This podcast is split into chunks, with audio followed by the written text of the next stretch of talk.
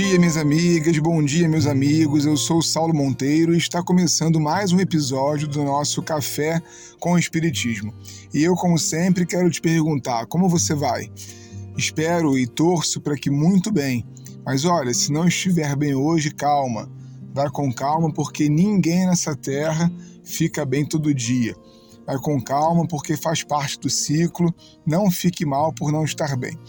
Estamos encerrando hoje a sequência que fizemos em torno do tema reencarnação, sob a ótica do livro O Problema do Ser e do Destino, que, como vimos, produz algo bastante inovador: a transformação do conceito vidas sucessivas de tese para fato.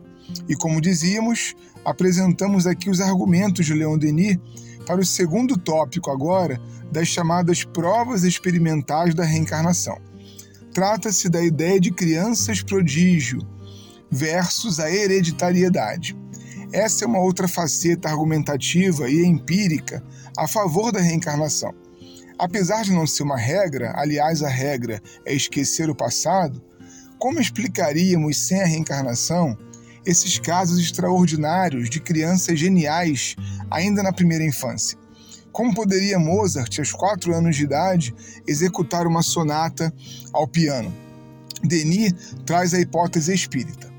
Os fenômenos deste gênero, registrados pela história, não podem ser fatos soltos, sem ligação com o passado, produzindo-se ao acaso, no vazio dos tempos e do espaço.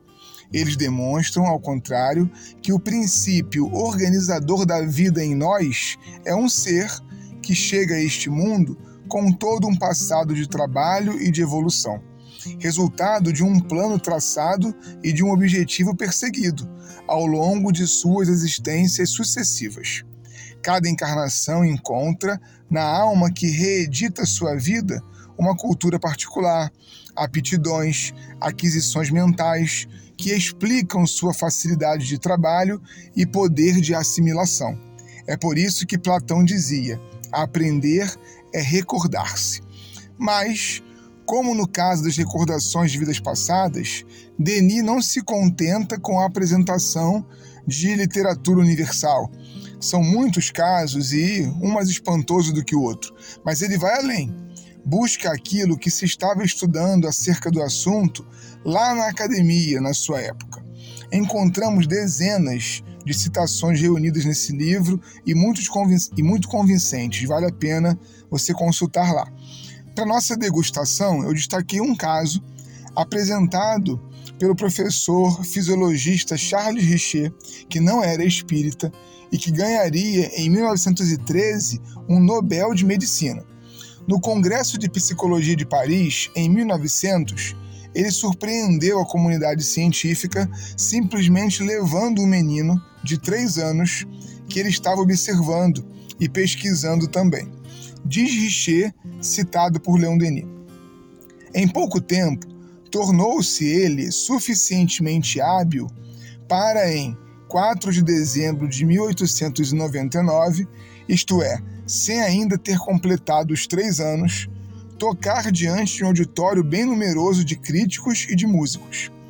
Em 26 de dezembro, com três anos e doze dias, tocou no Palácio Real de Madrid, diante do rei e da rainha. Seis composições que ele mesmo criou e que foram muito apreciadas. Ele não sabe ler, nem música, nem o alfabeto. Não tem talento especial para o desenho, mas às vezes se diverte escrevendo áreas musicais é claro que aquilo que ele escreve não tem nenhum sentido. Entretanto, é muito engraçado vê-lo pegar um pedacinho de papel, fazer na parte de cima um rabisco, que parece significar a natureza da peça, depois abaixo escrever linhas pretas que ele afirma serem notas. Ele olha aquele papel satisfeito, coloca-o sobre o piano e diz: Vou tocar isto e, de fato, com aquele papelzinho tosco diante dos olhos, improvisa de maneira surpreendente. Tanto Richer quanto outros numerosos estudiosos não espíritas do tema reportam essa genialidade não à hereditariedade, uma vez que boa parte desses gênios não tem em família suporte cultural nem educacional de onde tirar tamanho talento. No caso que citamos acima, o cérebro físico nem o mínimo poderia oferecer, já que a criança nem alfabetizada era. Apesar de ainda haver caminhos a se percorrer sobre esse estudo, porque é um tema tão interdisciplinar, fica mais uma vez demonstrado o interesse da ciência formal que não especula, não baseia seu conhecimento em crenças. Aqui nós temos uma desconfiança espírita de que o prodígio intelectual dessas crianças tem origem no acúmulo do conhecimento que a reencarnação propicia. Nessa breve sequência de três estudos, meu esforço foi demonstrar aqui para o irmão e para a irmã, com o exemplo da reencarnação, essa habilidade, essa ferramenta espírita que é a síntese.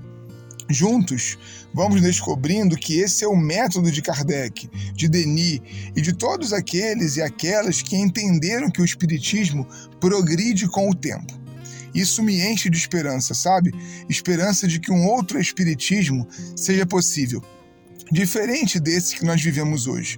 Um espiritismo de reunião, sem isolamentos, ortodoxias ou idolatrias, mas com teses sempre em experimentação, sem crenças preconcebidas. Isso, para mim, sinceramente, é fé raciocinada. Um forte abraço e até o próximo Café com o Espiritismo.